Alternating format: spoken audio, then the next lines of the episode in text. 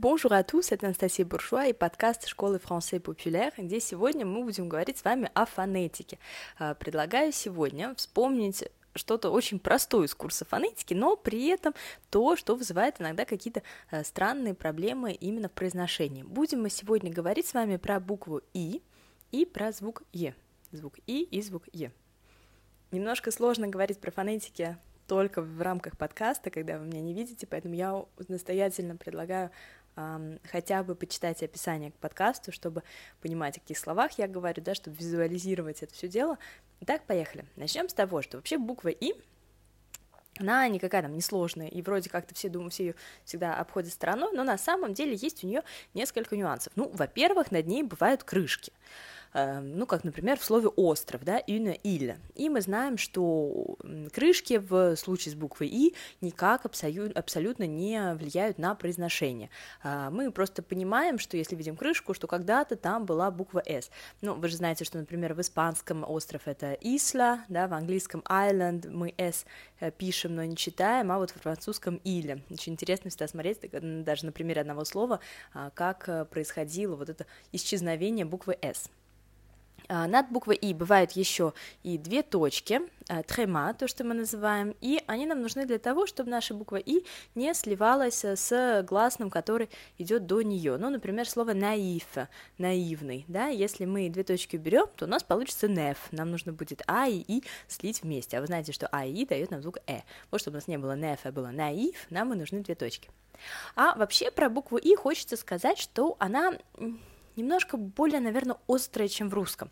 Вернее, не совсем так. И оно и в Африке и, но просто проблема русского языка, то, что наше и иногда стремится к «ы», звуки и и они похожи. И вот э, когда мы говорим там Пари, Ри, да, там э, Париж, Рис, вот когда вот с Р прямо всегда сложно очень говорить это и произносить звук и, следите, чтобы это было Пари, а не Пари, да, Пари. Мы все время и все время у нас уголочки вверх, это звук напряженный. Вы прям действительно губы растягиваете, улыбаетесь, этот и, и, он остренький, и в русском языке, когда вы говорите «и», у вас э, губы вообще практически не двигаются, да, в французском он немножко острее, особенно вот, как я еще раз подчеркну, в сочетаниях, как вот «пари», «ри», здесь придется напрячь уголки губ, иначе в «и» уйдете, а в «и» уходить нам нельзя.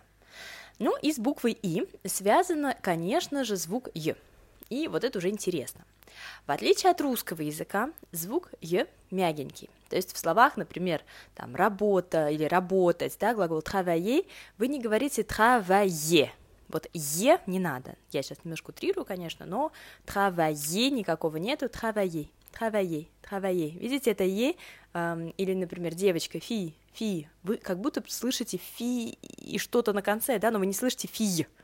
То есть звука «е» у нас э, не будет во французском языке, это что-то совсем-совсем э, нежное, как будто закрывающее «и», да, «фи», «travailler». Звук этот «е» у нас происходит тогда, когда вы, во-первых, видите букву «и» перед какой-то гласной, ну, например, как в слове «пианино», да, во французском это а, «пиано», мы запоминаем, что в таком случае мы букву «и» не читаем э, как э, «и», да, мы не говорим «пиано», мы говорим «пиано», да, «пиано», сразу же она ее фиксируется наше «и», и получается пьяно, да, пьяно. То есть «и» перед гласной, это уже сразу звук «е».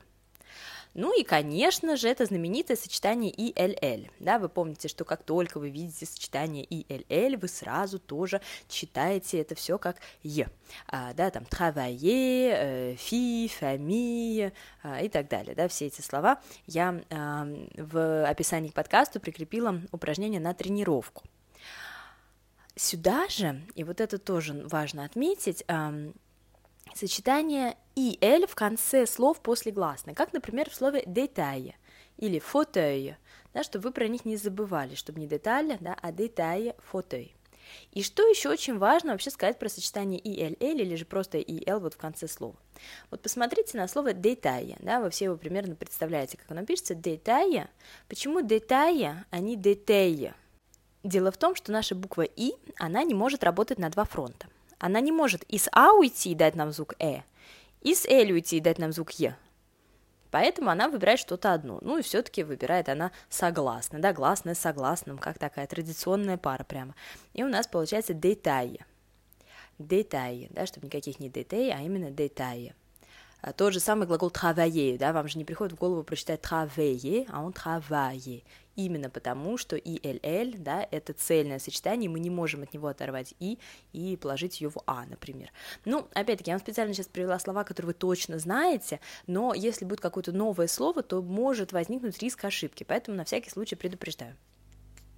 Помним также, что у нас есть три глагола исключения, ой, глагола, простите, три слова исключения, э, в которых, несмотря на то, что мы э, пишем «ИЛЛ», говорить мы будем «л».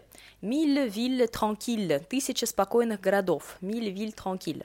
Очень легко запоминается вот это «тысяча спокойных городов». Ну, мы, как люди умные, понимаем, что не только «ville», но и, соответственно, «village», да, э, то есть производные от этих слов тоже, естественно, сохраняют эту исключительность, вот, но все остальное всегда будет читать читаться с «е». И э, последний момент, который тоже очень-очень важный, это буква Y, потому что когда мы говорим про букву И, звук И, э, звук Е, мы не можем не сказать про Y. А про Y мне нужно сказать следующее, что Y это всегда две И. Две И. Вы знаете, у него Y состоит, да, из как бы два рога у него, да. Вот первый рог и, и второй рожок это тоже И. Эм, например, на слове «страна». Вы знаете слово «страна», pays, pays. Вот смотрите, первое «и» уходит в «а», получается «п», а вторая «и» читается «пи». Слово «карандаш», «crayon». Посмотрите, «crayon». Uh, у вас идет первое «и» э, в, с «а», получается звук «э», «кре», и вторая «и» ютируется, потому что стоит перед гласной, получается «ю», «crayon». Вот, поэтому про это тоже помним, когда читаем звук «и». Я сейчас в, опубликую после этого подкаста упражнения на тренировку и запишу их произношение вот, чтобы вы тоже смогли потренироваться. Итого, мы сегодня с вами поговорили про букву «и», что над ней бывают крышки, которые никак не влияют на произношение, э, две точки, которые просто не позволяют ей соединиться с гласной, которая стоит до нее, и сказали про звук «е», это у нас э, буква И перед какой-то гласной, сочетание И, Л в конце слова после гласной, сочетание И, Л, Л, кроме слов миль, виль, транкиль. И также проговорили про Y, который состоит у нас из двух И. Вот и все на сегодня. Очень интенсивный небольшой урок по фонетике. Смотрите примеры в описании а, и тренировку, чтобы это все дело а, осталось в памяти и, самое главное, в речи. Желаю всем отличного дня и увидимся на следующих наших уроках.